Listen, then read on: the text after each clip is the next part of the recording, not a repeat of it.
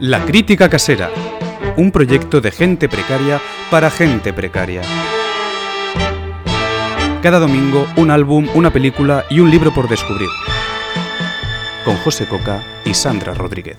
Cuando de veras se quiere, el miedo es tu carcelero y el corazón se te muere si no te dicen te quiero y cualquier cosa Hello, Sandra. Hola, José. ¿Qué tal? Pues aquí bien. Qué bien. Bien. ¿Tú qué tal? Bien. Hoy venía escuchando al Orde, porque yo... Esa es mi costumbre, realmente. Bueno, está bien porque vamos al primavera, entonces todo Sí. está bien. Y estaba escuchando The Path, que es una canción del nuevo álbum, Ujú. Y estaba pensando, yo a veces, cuando abro en este programa, digo unas estupideces. O sea, una cosa. O sea, hay un programa en el que yo te quería hablar del narrador omnisciente y te dije el narrador omnipresente. O sea, el de Lolita, el de la Sí. semana pasada. Efectivamente. Eh, cada día tengo una neurona menos. Bueno, más de una menos. Bueno, no pasa nada, todos estamos igual. Sí, Y con el calor peor. sí, sí, sí. Y además te dije un día, sí, porque el orden del último álbum dice que tenemos que adorar el sol. Señor, ¿qué dice? ¿Puede explicarse un poquito? ¿Puede razonar? Autocrítica, ¿no? Hoy. Sí. Bueno, ¿qué ha pasado esta semana, José? Bueno, primero de todo, eh, haz el remember. Ay, es verdad. Bueno, recordamos, antes de empezar, que no somos ni doctores ni críticos, pero tenemos opiniones. Y venimos aquí a explayarnos sobre todas aquellas cosas que nos inquietan, nos atormentan o nos perturban. Esto es muy importante hoy, Sí. porque el programa de hoy va a ser un, va a ser un poquito más eh, personal, Sí. plan de opinión personal. Sí. Bueno, empezamos con lo que ha pasado esta semana. Yo no tengo ni idea, vivo en una cueva. eh, Yo tampoco. No lo sé. Yo solo te voy a hablar de mi experiencia personal, lo que me va pasando cada día y ya está. Yo solo sé que sigue, sigue hablando del juicio de Amber Qué Heard y de pesadilla. Johnny Depp, pero que va, se va a decir pronto ya la sentencia. No sé eh, cuándo, pero se va a acabar ya. Ujú.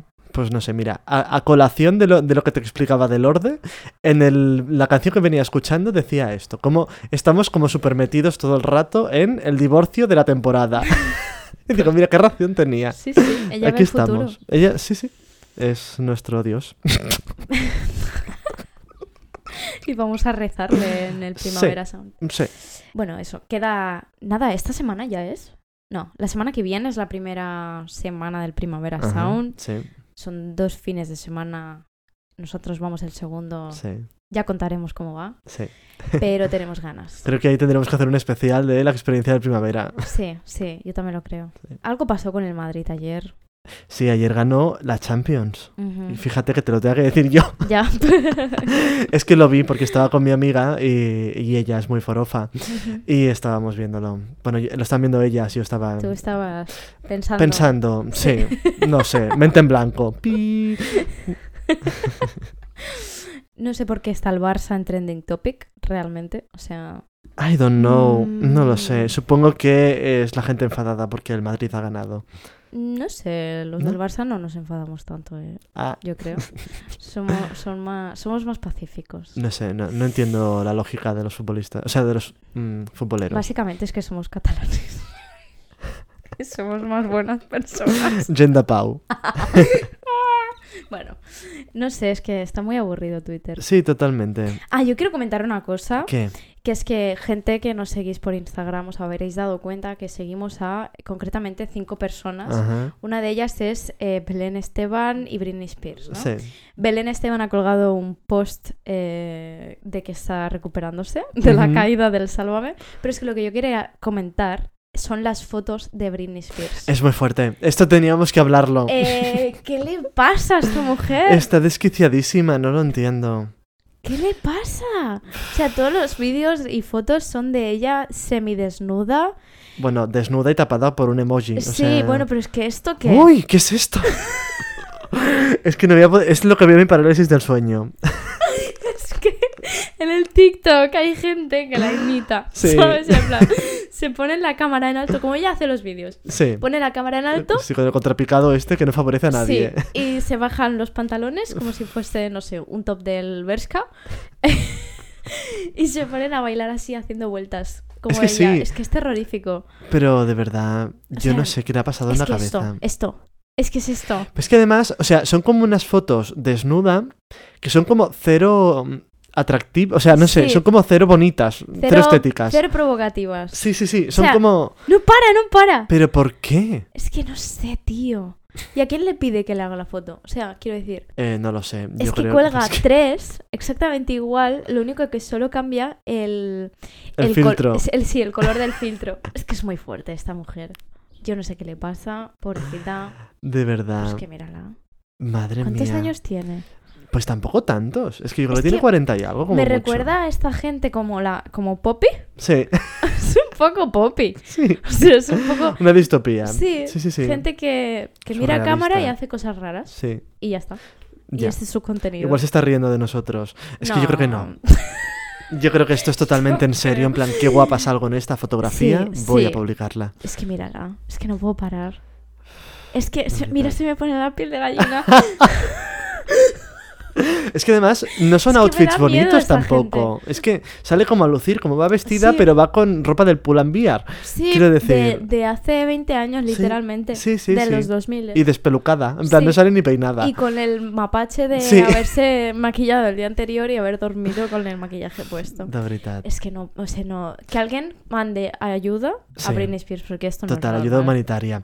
Chiques, empezamos ya con el tema del día, ¿no? Eh, esta semana ha sido un poco aburrida. eh, no hay nada más que comentar. No, no tenemos mucho más. Pasamos a la siguiente cosa. Siguiente fase. Bueno, quizá ha pasado algo interesante y no nos hemos enterado. Muy probablemente. muy probable. muy probablemente. También es verdad que lo que nosotros consideramos interesante no es lo mismo que la gente considera interesante. Ya, sí, Pat. estamos un poco. Sí, al margen de la sociedad. Estamos en los márgenes, somos, vamos, súper alternativas, somos Sí, especiales. Sí, somos experimentales. Sí. En fin. Em, bueno, José, yo para introducirte el tema de hoy, quiero decirte, eh, ¿no te pasa que tú, eh, por ejemplo, estás de viaje, estás de vacaciones en otro país, me invento París, eh, Londres, lo que sea, Ujú. Y puedes identificar súper fácilmente si hay españoles turistas a tu alrededor, Ah, efectivamente. o catalanes o lo que sea? Sí. Tú sabes que si ves un monumento y hay alguien ha- haciéndose una foto, o sea, no un selfie, se están poniendo la pareja allí y piden a alguien que le haga una foto, esa persona es de España.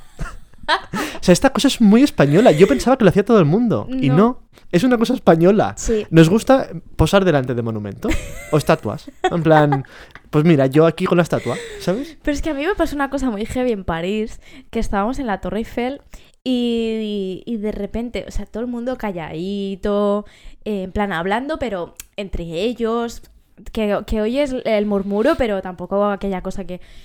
Y de repente se empiezan a escuchar unos gritos, ¡Niño! ¿Quieres galletas salado? ¡No, niño! y la niña, ¿dónde está la niña? Mira, así todo, al- todo, toda la Torre Eiffel se giró y fue como, es que, es que españoles tenían Es que españoles tienen que ser.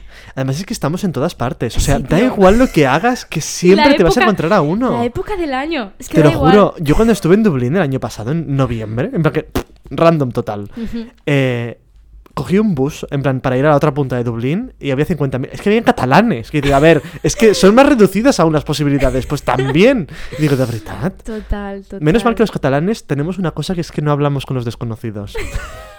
Entonces, no, no tenemos... no hay este vínculo de voy a hablar lo que es español o catalán. Ya. Entonces Es como... nos- yo, a mí me pasaba en Lanzarote. Hacíamos las excursiones estas de que todo el mundo se compra el billete y hace las ocho excursiones todos Sí. juntos, ¿no? Sí, sí. Eh, y cada vez que íbamos a los sitios siempre teníamos a la parejita al lado eh, que eran catalanes. Sí. Entonces, pero tú no sabes que son catalanes porque se ponen a gritar en medio del monumento, sino porque hablan en voz bajita y hablan en catalán. Sí. Y tú estás al lado y lo escuchas y haces como... Es como que haces contacto visual Sí, y haces como... mm, son catalans. son de visca". aquí. Sí. Eh, pero nada más. Mm. Está muy bien. Bueno, Es eh, todo esto. mm, Sí. ¿Por qué te pregunto esto? Bueno.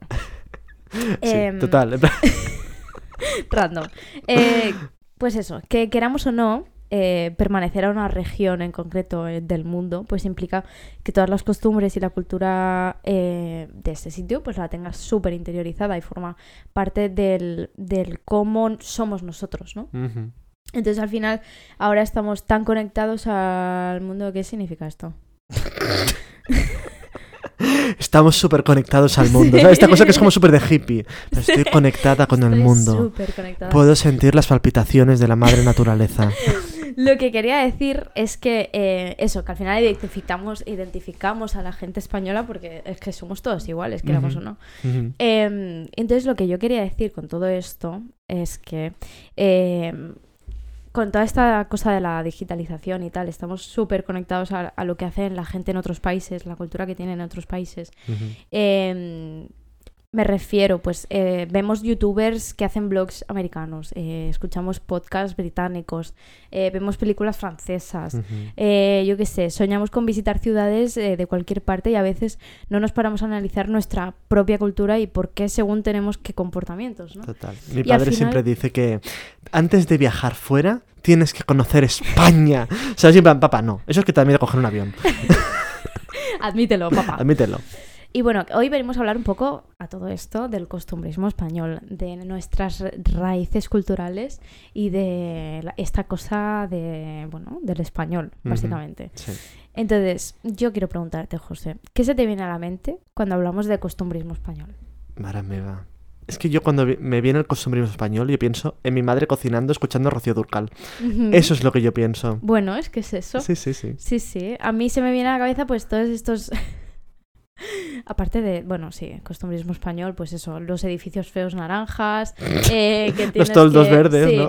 Los toldos verdes, eh, pues tu abuela con el delantal todo el día. Es verdad. eh, pues esta cosa, ¿no? Sí. En el supermercado, mm, la gente comprando co- en zapatillas y el pijama. Es verdad. El carrito de la compra, los gritos del verdulero. Sí. Es verdad. El mercadillo. El mercadillo. Sí, sí, sí. toda esta cosa, ¿no? Mm. Pero también se me viene un poco a la mente estos memes y estos vídeos de risa de pop, eres español y quieres entrar en otra casa. Y picas el timbre y dices, soy yo, te abren, da igual verdad. quién seas. Bueno, y estos memes de eh, cuando tu madre te riñe en Estados Unidos versus cuando tu madre te riñe en España, ¿no? Es como, esta Es cosa sí que lo tenemos muy claro. ¿no? Sí. Eh, Nos une. Es un punto que nos une. es un sí. punto que nos une, pero por supuesto, pues eso, la gastronomía, el, eh, tu abuela haciendo los canelones, eh, las croquetas, todo esto, ¿no? Eh, son cosas que, que, que solo, que solo puede... Ay, joder, no sé hablar hoy, ¿eh? Que dirías, es que solo está aquí, solo Sí, está en España, Es ¿no? verdad. Pues También es gracioso a la inversa. Cuando tú te piensas que una cosa que sucede aquí sucede en todo el mundo, pero no. Ya, plan, no, no, que esto no lo hace nadie, que esto solo sucede en este país. certamen. Pues eso, venimos a hablar de... Uy. Del costumbrismo español y de todo lo que tiene que ver con nuestras costumbres, ¿no?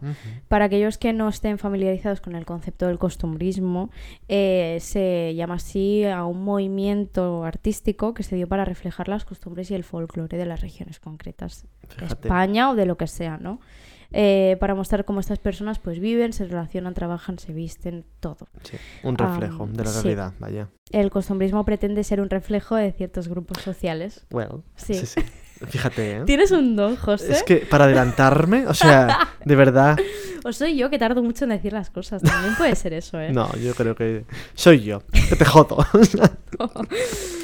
Entonces, bueno, em, es que, ¿sabes qué pasa? Estoy tan perdida hoy. sí, No pasa nada. no pasa nada. Bueno. Ubicaína. Eh, aparte de todas estas costumbres, hablando ya eh, costumbres eh, reflejadas en el arte, ¿no? Eh, si comparamos la cultura y todo el arte que surge ahora con la de los 80, los 90, Ujú, etcétera, pues mm, para mí, al menos, no hay punto de comparación. Eh, esa época era un momento muy importante para España porque acabábamos de salir de una dictadura, como aquel que dice, y toda la población se vio liberada e inspirada, ¿no? Cosa que hizo que surgieran pues muchos grupos de música icónicos, que mm, películas espectaculares con actores muy buenos y actrices muy buenas y tramas como súper originales, que yo ahora no las veo aquí por ningún lado. Em, todo era un poquito más arriesgado y más rompedor, ¿no? Ya, es que ahora los rompedores, pues cámara café, la película. Es que claro. Sí, claro. Es que estamos, bueno, en fin, no voy a hablar. Eh, actualmente, con todo lo sucedido eh, a nivel político, yo creo, en España, es como que ha habido eh, una desconexión, ¿no? Porque, bueno, al final las eh, diferencias ideológicas, los grupos sociales cada vez están más divididos, sumándole, pues eso, la desconexión de la cultura, porque al final estamos consumiendo otras culturas de otros países. Sí. Allá hay una desconexión rarísima, bueno, no rarísima, sino muy, muy fuerte, yo creo. sí. Y por eso ahora, pues en vez de escuchar a Lola Flores, escuchamos a Aitana, Me encanta esta comparación. Sí, sí. ¿no? Y bueno, no sé, eh, todo esto sumado, pues yo que lo que quería decir es que el costumbrismo español se ha perdido. No es que se haya perdido, está ahí, pero mm, no sabemos verlo, yo creo, Sí. a veces. Ya, está como más difuminado. Pero, Hmm. porque yo creo que a lo mejor el costumbrismo. eh, el costumbrismo a lo mejor lo ves con el tiempo, ¿sabes? O sea, ahora vemos como muy claramente qué es lo que había antes, pero a- ahora vivimos inmersos en eso y tampoco. Hasta que no haya alguien que te diga, pues mira, esto es lo que es- estamos escuchando y viendo, en plan, lo que Hmm. identifica nuestra época, Sí, no lo sabremos ver, ¿sabes? ya. Bueno, pues I de esto venimos a hablar. Este, este programa va a ser un debate, yo no sé si ha quedado claro el tema, pero va a ser un debate sobre nuestra cómo nosotros percibimos la cultura española hoy en día y Eso las mismo. costumbres que tenemos Ujú. como españoles, que son catalans, pero Bueno, hija. pero al final eh, hemos Yo- mira, yo luego te voy a hablar de una cosa de española esto. y es lo que hay. Sí, yo luego te hago un sermón de esto. Vale, pues luego me lo Tengo una haces. opinión. Eh, pues bueno, eso. ¿Empezamos con la película o qué? Venga, pues vamos a por la peli. Yo, como lo que he dicho, eh, yo no veo el costumbrismo español por ningún lado en las películas actuales. Vengo a traer una película que es muy famosa, espero que todos la conozcáis porque si no me voy a enfadar, eh, que se llama Jamón Jamón. Yo la conozco. la he visto. Jamón Jamón es una película de Vigas Luna, un director que ya falleció, pero bueno. Eh, es un, Un beso, director... Vigas Luna. Sí, un besito. Es que yo pensaba que era de Almodóvar, o jamón jamón. no. Pero mira, Pero porque solo en nuestro imaginario solo hay una persona que hace películas con el- la estética española y es total, Almodóvar. totalmente. no. Pero no, pero existe más gente en este Existe país. más gente, sí. Sí, sí, sí. Eh, Vigas, eh, Vigas Luna es este director que, espérate un segundito porque creo que es catalán. Eh, Vigas Luna, sí, nació en Barcelona, claro. Y se murió en Tarragona, pobrecito. Bueno, Vigas Luna era un señor, que esto es muy, muy gracioso, porque él era arquitecto, si no me equivoco. So sí, random. es como que fue muchos años arquitecto o diseñador, o no sé, una cosa de estas. Y de repente dijo, pues ya no quiero más, voy a hacer... Ya no quiero más. Sí. Voy a hacer una película. Y creo que su primera película, si no me equivoco, fue Bilbao, se llama. Bueno, Wow, Bilbado. well.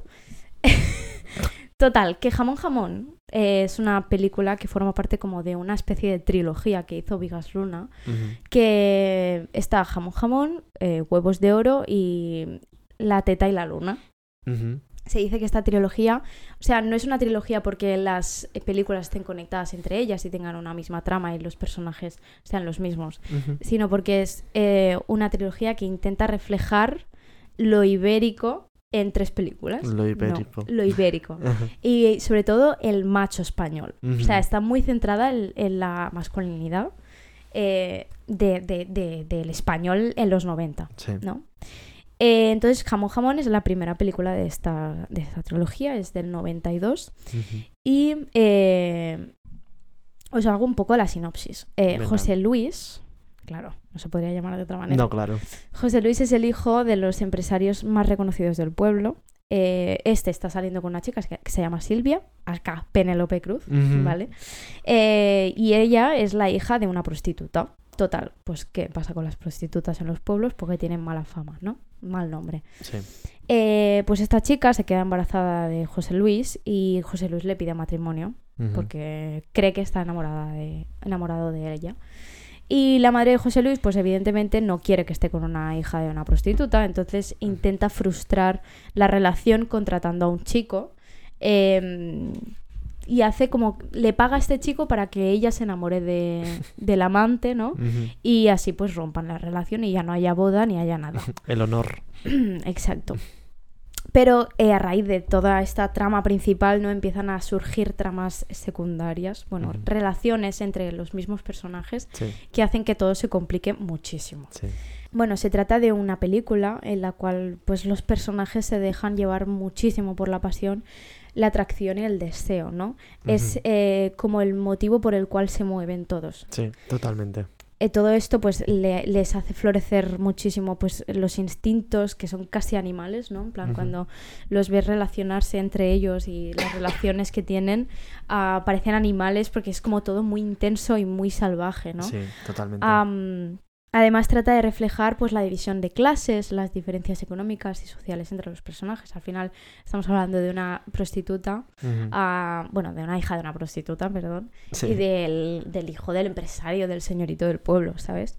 Entonces, pues bueno, a nivel visual, ¿qué decir? A nivel visual. eh, Es la- que es súper español todo, Sí, ¿sabes? es que tú lo ves y dices, es que no, Sí, es que no puede ser de otro país, Tengo la imagen súper clara del toro de, de... ¿Cómo se llama? de Osborne, De ¿no? toro de Osborne, sí. Sí, sí, sí. Ah, bueno, a nivel visual, la fotografía se encarga José Luis Alcaine, que también es director de foto de muchas películas de, de Almodóvar. De ahí un poco que, que también eh, encuentres la relación, ¿no? sí.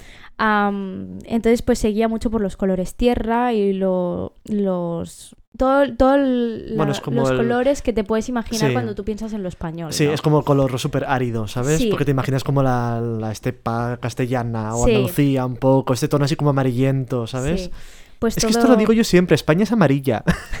o sea, porque cuando yo vivía, es que cuando yo vivía en Edimburgo, el, el cielo a mí me era como mucho más azul. Y recuerdo cuando llegué a España de vuelta dije, ay, como calima o algo, ¿sabes? Y digo, Hmm. no, es que España es amarilla. Y desde entonces, de verdad, siempre lo digo. Mm, En fin. Pero Cataluña no tanto, Cataluña es más verde, ¿no? No, no, no. ¿No? No, no, no. Cuando llegué a, a Cataluña dije, es que, o sea, es como el cielo tiene un tono amarillento. No sé cómo explicártelo, ¿eh? A lo Es mejor la estoy. tierra. Sí, a lo mejor estoy loco perdido, ¿eh? Pero tuve esta impresión. Te lo juro. El Hay Reino Unido es como mucho más gris, Hmm. azulado. Puede Ah, ser, puede ser. Igual era el día que llegué. todo- Pero lo noté ver, muchísimo. Todo depende del clima también. Sí. Aquí en España tenemos un clima muy cálido. O sea, Mm. al final, si tú quieres representar una cultura que se basa en un territorio que es cálido, pues Sí. es normal que se juegue con las paletas de colores, pues Sí. áridas, cálidas, marrones, el rojo, porque al final es el color Bueno, de sí. España, ¿no? Un Sí, poco. Sí. Que también representa pues la pasión, el... Yo qué Sí, sé. sí, la sangre del toro. Sí, todo. sí, la bandera, bueno, en fin, no sé, son muchas cosas, sí. Sí. Y pues nada, eh, es una paleta de colores que tú dices, es que es lo más rural español que te puedes encontrar. Bueno, eh, el director Vigas Luna trata de incluir en la narrativa objetos y elementos tradicionales y simbólicos de la sociedad española, como por ejemplo eh, la simbología del toro de Osborne ah, y la reiterada mención de lo ibérico con la comida. O sea. Vigas Luna tiene esta cosa de que le gustaba mucho coger cosas cotidianas y darles un nuevo significado que tú al pensar en eso eh, te recordará a esa escena de la película suya. ¿no? Claro, sí. Asociaciones. Aso- sí, asociaciones. eh, coge eh, lo- las tradiciones españolas y las... No las transforma porque al final es... es eh, bueno, sí las transforma un poquito. A ver, ¿qué estoy diciendo? Yo me transformo. Yo me transformo. Bueno, bueno, esto tiene esta cosa de re- re- resignificar objetos tradicionales, ¿no? Y, perdón, en Vigas, en Jamón Jamón lo hace mucho con la comida. Eh, veréis en los diálogos que está constantemente hablando de tortilla de patatas, del ajo, eh, del jamón y de, no sé, de toda esta cosa. Es constante, además. En la- Sí. Bueno, es que además también. Bueno, no sé si no me queda tarde. Sigue. Vale, pues esto. Eh, entonces lo que hace con la comida es asociarla a lo sexual, ¿no? Em, hay una escena que es, bueno, hay dos escenas que las, las utiliza mucho para cambiar la simbología, pero también como para eh, simbolizar de alguna manera cómo ellos quieren a Silvia, ¿no? Eh, lo que pasa en la trama, eh, por si no habéis visto la película, es que al final el chico al que la madre paga también se enamora de ella. Entonces hay como esta cosa de que los dos están enamorados y luchan por su amor. Sí. Entonces hay una escena en la que el primer novio, José Luis, le está comiendo los pechos a Silvia, ¿no? Y le dice Silvia, ¿a qué saben mis pechos? Y José Luis le dice, pues no sé, a nada. ¿vale? Qué dice, bien, ¿eh? no sea nada. Y dice, ojalá tuvieran sabor a jamón, a tortilla, tal. Y luego tienen, tienes la misma escena exactamente con el otro chico, que Sí. es Javier Bardem. La persona más guapa de España. Eh, y entonces Silvia vuelve a, pe- a- a preguntar, ¿a qué saben mis pechos? Y Javier Bardem empieza, "Oh, pues saben a jamón, saben a ajo, a tortilla, oh, están buenísimas. es verdad. Y es como esta cosa de simbolizar el amor que tiene cada uno por ella, ¿no? Sí. Aparte de, pues, coger esta cosa que es la comida y darle un significado como sexual, Sí. asociándolo a las tetas. Sí, bueno, es que de hecho eh, el hecho de que él trabaje como en la industria jamonera, yo Sí. creo que al final es como la representación de eso, como de que él es puramente sexual, ¿sabes? Sí. Bueno, y, y este momento en que está él así como sin, creo que sin camiseta, como con unos tejanos sentado ahí con los jamones detrás. Sí. O sea, no hay nada que repudie más que una pierna de jamón, quiero decir. Pero ese momento me parece, Ya. No sé, Porque- me seduce. Porque este chico, el, el Javier Bardem, el segundo, eh, no sé cómo llamarlo, novio de Silvia, Sí. es un chico que reparte jamón ¿no? Sí. por el pueblo. Y, y entonces, eh, pues siempre que sale él, sale en la fábrica, bueno, no es la fábrica, es como la nave Sí. donde están todos los jamones y tal. Y además tiene esta cosa de que el ajo ah, se asocia al personaje porque eh, él dice que el ajo va muy bien para la salud y para no sé qué. Y es y come ajo em, crudo, Crudo, en plan así sí. tal cual, pela el ajo y se lo come. Y entonces eh, tú como persona normal, el ajo tiene un olor muy fuerte y un poco lo, lo rechazas, ¿no? Al Ya final. lo dijo Victoria Beckham. ¿Así? Victoria Beckham dijo esta frase famosísima: España huele a ajo. no lo sabía. Sí, sí. Bueno. Bueno, Pues, pues esto, tú como sociedad no tenemos esta- este concepto de que el ajo huele mal, ¿no? Y es como, tío, has comido ajo, te huele la boca ajo, eh, qué asco, lávate los dientes. Pues él es un poco totalmente lo contrario, ¿no? Él come ajo por puro gusto porque dice que es muy bueno para la salud y para estar buenísimo. Y es algo que a las chicas les atrae muchísimo, ¿no? Es como que, ah, sabe a ajo. Y es como, se lo comen vivo. O sea, es como una cosa súper sexual. ¿no? Entonces, pues bueno, tiene esta cosa de eh, la comida, realzar la comida, la comida española y, y darle un significado súper sexual que al final, pues, pues, pues te... Luego estás, eh, acabas de ver la película, estás comiendo jamón, pues dices, hostia, jamón, jamón. Sí, ¿Sabes lo que te es digo? verdad. Pero no solo lo hacen jamón, jamón, lo hacen en todas las películas. En Huevos de Oro también lo hace un poquito. No es como que también eh, le cambia el significado, pero eh, también lo convierte como un personaje más de la trama, ¿sabes? Claro. Porque se le nombra tanto y se le da tanta importancia que es como que sin, sin, sin esa comida mm, la historia no sería la misma. Claro. Sí. Eh, uno de los momentos icónicos de la película es eh, la escena final en donde. José Luis y Raúl, que es el Javier Bardem, se pelean porque José Luis se entera de que está con él- que ella está con él am, y va como a pelearse con él porque es un macho ibérico y se tiene que pelear, ¿no? Sí. Em, entonces, pues se pelean y se pelean de una forma un poco española, Ajá. que es con patas de jamón, Sí. ¿no? Eh, cogen las patas de jamón y se empiezan a pelear. Una cosa así como muy dramática, eh, muy Bueno, y rara. ridícula también. Sí, ridícula, pero no sé. Y entonces eh, decir que esta escena está inspirada en un cuadro que se llama Duelo a garrotazos del pintor de Francisco de Goya. Ajá. Y entonces es como que tiene la composición, eh, los colores, ah, un poco los gestos, están inspirados en este cuadro. Ay, no le- a ver, voy a ver el cuadro este que ahora tengo curiosidad. Mira, a ver Bueno, si... sí, claro, es verdad. Ay, mira, mira, que tengo la foto de, de la comparación. Sí, Mira, ¿ves? qué gracioso. Es verdad. Qué bueno. Ya os lo pondremos en Instagram para que lo veáis. Sí. Pero es muy chulo. O sea, también una cosa muy guay de las películas de antes es que se inspiraban bastante. Bueno, ahora no sé, pero eh, Bueno, yo encontré también, muchas películas que se inspiraban pues en cuadros y cosas así, que está como muy interesante. sí. Que también es como en- encontrar el costumbrismo de antes, ¿no? Y meterlo en una película más actual, que en ese momento pues era actual porque se estrenó en los 90. Sí. Eh, y como de conservar un poco, ¿no? La cultura. Mm, ¿Qué más deciros? Es una película que yo siempre le digo a José, digo, es que antes se hacían unas tramas que ahora no la gente no piensa en ellas. Ya. O sea, son tramas que son muy enrevesadas, em, pero que tienen como muchísimo interés y no te despegas de la pantalla, Sí, ¿sabes? totalmente.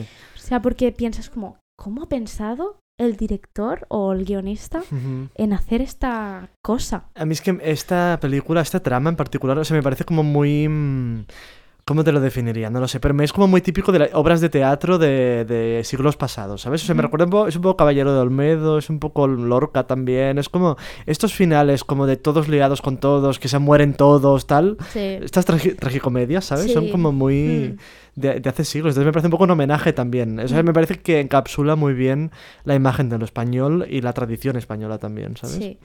O sea, si lo comparamos con las películas de ahora, yo creo que ahora eh, se trata más de ridiculizar, ¿no? O de eh, sacarle la comedia a las cosas malas que están pasando políticamente. Yo qué Sí. sé, esta cosa de, Sí, es verdad. de ridiculizar la, la sociedad española, Sí. que es como, no sé, o sea, hay muchas cosas buenas como para que no Mira, se ensalcen. ¿sabes? Yo pienso dos cosas. O sea, yo, bueno, principalmente pienso que se nos infantiliza al público. Entonces, o bien se nos hacen películas que no tengan ningún trasfondo y que simplemente sean comedia, que son...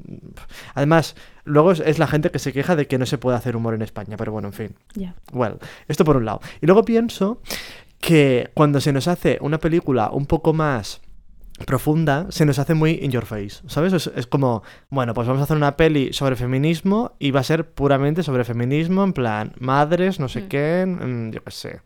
¿Sabes? Como demasiado todo mascadito, ¿sabes? Y a mí eso es lo que no me gusta y la impresión que tengo de que es hacia donde estamos yendo, ¿sabes? Mm. I don't know, porque tampoco es que yo consuma muchísima mm, cinematografía española. Pero por Pero sí. esta cosa de que no nos... O sea, a mí me pasó. Yo Hmm. tengo que decir que yo he estado muy desconectada de, de todo lo que es eh, cultura española siempre, ¿vale? Pero al llegar a la carrera fue como que la gente de mi alrededor era... Bueno, tenía estos referentes que yo no tenía y yo tenía esta curiosidad y dije, hostia, es que cómo me he perdido esto, ¿sabes? Yo pensaba que, la- que el cine español era otra cosa. Sí. Porque yo cuando pensaba en cine español pensaba en siete apellidos vascos, eh, Claro, La que se avecina y Torrente. Sí, totalmente. Es que yo solo pensaba en eso y decía, es que el cine español es una mierda. Sí. Pero no me he dado cuenta de que en los 90, 80, en los principios de los 2000, lo Ujú. que sea, eh, sí que se hacía películas de más calidad. Pero ¿sabes qué creo? Porque yo hablo esto con mis padres, porque mi- Mm. a mis padres no les gusta el cine español, por sí. ejemplo. Y yo pienso, pero ¿cómo? O sea, ¿cómo estas películas salieron en, en una época que tú eres más joven, ¿no? Y no te han gustado, no has conectado con ellas, ¿qué ha pasado? Total. Y lo primero que me dicen es que no las entienden. Ya. Es que no... Es que es verdad que son tramas muy complicadas que... Y además yo soy muy lento. Entonces Mm. necesito un poco de explicación. Y es verdad que, por ejemplo, con esta película o con, yo qué sé, con cualquier película de Almodóvar, Mm. necesito una pequeña pausa de espérate un momento, ¿qué está pasando? Sí. Eh, o, hay un plot twist ahí en medio y dices, espérate, ¿qué, qué- Mm. qué- what? Pero porque son películas que tienes que estar pendiente de Mm, Sí, ellas. no, porque exacto. tienen todos los detalles, eh, son importantes y tienes que verlo todo. Sí. Y O sea, estamos no- muy acostumbrados a no prestar atención, Claro. distraerte, mirar el móvil a media peli, ¿sabes? Estamos acostumbrados a eh, ver películas que no nos hagan pensar, Hmm, ¿no? Total. Entonces a mis padres no, no conectaron con, con estas, ¿no? Pero a mí me encantan, por ejemplo. Una vez las he descubierto. Claro, yo no- a, mí, a mí no me habían puesto jamón jamón porque no les gustaba, Sí. ¿no? Y es como que yo misma he tenido que entrar en una carrera, tener un círculo de amigos que tengan estos referentes para luego Claro. yo consumirlos Sí. y, y- y que me gusten y me atraigan, ¿no? Sí, sí, sí. Y yo creo que a mucha gente le pasa esto. Sí. Que si, que si no has conectado con el cine español es porque no has encontrado la gente que te ha enseñado lo que de verdad es el cine español o lo que de verdad debería de ser la representación del cine español, no Torrente. O sea, Sí, es que total. Torrente yo creo que ha marcado eh, un antes y un después, pero Sí, para mal. Sí. Pero yo creo que tampoco le dedicamos el tiempo, ¿sabes? Para entenderlo. O sea, yo recuerdo, por ejemplo, con, como con 17 años, que yo me creía que era muy especial, dije, voy a ver las pelis de Almodóvar, porque I'm so special. Entonces me puse Mujeres al borde de un ataque de nervios. No entendía nada. Pero no es la peli por la que tienes que empezar. No, está claro que no. Eh, ahora con los años Es que lo he vuelto a ver y me, enca- me ha encantado, ¿eh? Mm. Pero con 17 años empecé a verlo y dije, ¿pero qué es esto? No entiendo Es nada. que a mí me pasó lo mismo que, que, que, claro, yo escuchaba Almodóvar, Almodóvar, pero nunca lo había visto. Sí, Y empecé por esta peli. Mm, es que me dormí. claro. Es que no conecté, pero luego empecé con otras películas a los años, como tú, Sí. y fue como, wow, este hombre. Sí, pero porque yo creo que con los años empiezas como a mm, re- reinterpretarlo, no, re- re- pierde, o sea, gana valor, ¿sabes? O sea, no sé, es como que con 17 años no valoras eso. Don't No, valoras pues los bloggers españoles. Eh, sí. Hay eh, los Eh, bloggers eh, americanos. sí. Y las películas de Hollywood. Total. Pero porque es que las películas que hay en, en el momento de cuando tú tenías 17 años en España son una mierda. Ya. Entonces estamos en las mismas. Seguro que hay películas buenas y que intentan retratar lo español actualmente, pero es que no las veo. Hay gente como eh, Paula Ortiz, que también tiene esta cosa mucho Claro. de, de la- realzar la el costumbrismo español. También está Carla Simón, Que habrá hecho Alcarràs, no la he visto, pero Estiu 1993 también es muy costumbrista catalán. Sí, de la pero es como mucho más underground. Es como que no ha trascendido al público general, ¿no? ¿O qué? ¿O sí? Mm, sí, o sea, es underground, pero porque no se le da el Claro, reconocimiento. pues eso mismo, ¿sabes? pero yo qué sé. Son estas cosas de que en lo comercial no vamos a encontrar costumbrismo español hoy en día en las películas. Lo vamos a encontrar, pero ri- ridiculizado, ¿no? Es como esa Sí. peli que salió en Amazon del poliamor. ¿Tú la has visto? Which one? No. Es una película española que habla del poliamor, pero o sea, riéndose básicamente. O sea, hay una escena en la que están en un parque eh, haciendo rullana, ¿no? De toda la gente que eh, entra en el poliamor y es como que empiezan a decir, pues yo soy, eh, me identifico como persona rosa y soy homosexual, pero tengo una relación con una chica y no sé qué. Y es como que lo llevan tanto al extremo que lo ridiculizan. Sí. Y es como, mm, ellos lo vendían como algo que, que, que abre al público al- el poliamor y lo explica, pero realmente eh, yo lo vi y me sentí ofendida y no soy poliamorosa. ¿Sabes lo que te digo? Sí, sí, sí. Pero bueno, porque a veces se tiende como a sobreexplicar y simplemente tienes que retratar, ¿sabes? O sea, no, pero es que es tienes comedia. explicarlo. Bueno, claro. Es que haciendo comedia, Ya. o sea, tú para hacer comedia tienes que ridiculizar las cosas, Claro. la, la mayoría de veces, ¿no? Eh, entonces, no sé, o sea, en España no sé qué ha pasado con la comedia, que es como, han habido muchos años que solo se han hecho comedias. Sí. Y las películas que no han sido comedias eh, no las ha visto nadie. es verdad. I don't know. Es que, hija, yo te No digo. sé, es que cuando salió el Pepe este, el Superman, ¿cómo se llama? Eh, Ay, sí, ya sé lo que me dices. El. Super Pepe, por favor. No sé cómo se O llamaba, sea, pero hija. Pues, o sea, Qué. ¿por qué, ¿por qué se dedica tanto dinero a estas películas que no tienen ningún transformo y no están diciendo nada bueno? Es que además yo no sé si esas películas realmente facturan. No sé, quiero decir, Es que ¿realmente que a la no. gente les gusta? No sé. ¿O lo van a ver porque les gusta el actor? Pero es que yo creo no que- entiendo. Es que yo creo que es solo por, por, por, porque todo vino de Torrente, tío. Es que todo viene de Torrente. Fue salir Torrente, Mm. eh, los ocho apellidos vascos. eh, Es verdad. ¿Cuánto eran? ¿Siete o ocho? Ahora Ocho, no siete. sé. Ay, ahora no sé. Bueno, Ocho. los apellidos vascos que hicieron como tres películas. Eh, luego el Super Pepe este. y cuatro chorradas más, tú arriba y yo abajo. No sé, unas cosas que digo yo. Eh, y además solo, solo hacen que, que- que dividirnos, ¿no? Porque Mm. todo es, por ejemplo, los apellidos vascos. Un andaluz eh, con un... Es que parece un chiste. Ya, Un andaluz con un es- vasco. ya. Eh, y a ver qué pasa. Es que no, puede ser más basic. Ya. Eh, tú arriba, yo abajo. Pues lo mismo también. Era una serie española de un andaluz y un no sé qué. Tío, o sea, salgamos un poco de la era del chiste ya Mm, y, y empezamos a hacer cosas. Es que, tío, yo descubrí a Paula Ortiz por mi tutora del TFG porque yo le dije, quiero hacer algo. O sea, yo para el TFG eh, me inspiré mucho en el costumbrismo español y todo esto. Yo, claro, yo decía, pero es que no tengo referentes, ¿cómo lo hago? ya, ya, ya, ya. Eh, y me dijo, tienes que ver estas películas de Paula Ortiz. Para mí fue un descubrimiento, Claro, una sí, cosa, sí. decir, pero esta mujer es una genia. Ya. ¿Cómo ¿Y no sabía no yo que existía? ya? Ya. Es que total. Es que además luego aparte son tan malas las comedias estas que estamos diciendo. O sea, eh, la pelista de Toc. O estas es que son terroríficas. Es que, no- bueno, en fin. Bueno, sí, Y luego- Ortiz. Sí que, Dime. sí que en, en los Goya quizá eh, no ganan estas películas, ¿no? Pero las películas que ganan tampoco las suele ver mucho la gente, yo creo. Pero yo recuerdo ver, no sé si fue el año pasado las que ganaron. Es que, por ejemplo, este año ha ganado la de... Es que me va a meter en un percal, pero... Ya. Las leyes de la frontera Ujú, no ¿Qué la- pasa? yo no me he enterado de eso. es una película Mm. que se supone que pasa en Girona en los 70, creo. Bueno, Eh, yo no lo yo no la veo una película de ganar el Goya. Una cosa, yo te voy a hablar de Aquelarre. Eso fue. O sea, yo no puedo más. ¿Has visto Aquelarre? Sí la he visto. ¿Te gustó? Un poco. Yo no pude verla. O sea, quiero decir, vi como media hora y dije, no me puedo creer esto. Trash. En plan. A mí me gustó la escena final, ¿eh? Por cómo está hecha. A mí me daba mucho cringe. Y de imagen, ¿eh? me refiero. Mm, De imagen igual te lo compro, pero de todo lo demás me estaba dando muchísimo, muchísimo cringe. O sea, mm, no sé, es que no quiero criticar demasiado, pero... No sé. Eh, luego, Carla Simón gana el Berlina este. Mejor película con, con Alcarrás. Y aquí en España no gana. Ya, fíjate, es que no sabemos apreciar lo nuestro. ¿Sabes? Gana pues Leyes de la Frontera. Que para Ya. mí no he visto Alcarrás, pero eh, viendo 1993, pues Ya supongo, que será un poquito mejor. Claro, totalmente. Pero bueno, no En sé. fin. Vale, pues eh, bueno, esta cosa, ¿no? Jamón jamón está muy bien. Tenéis que verla. Yo creo que es súper necesario para reconectarnos con la cultura española y, em, no sé, ver una trama distinta, ¿no? A la que solemos ver eh, en Sí. las películas, películas españolas. Sí, totalmente. Sí, yo lo aconsejo un montón, porque yo tampoco había visto estas cosas. O sea, yo no, yo no conocía nada de cine español.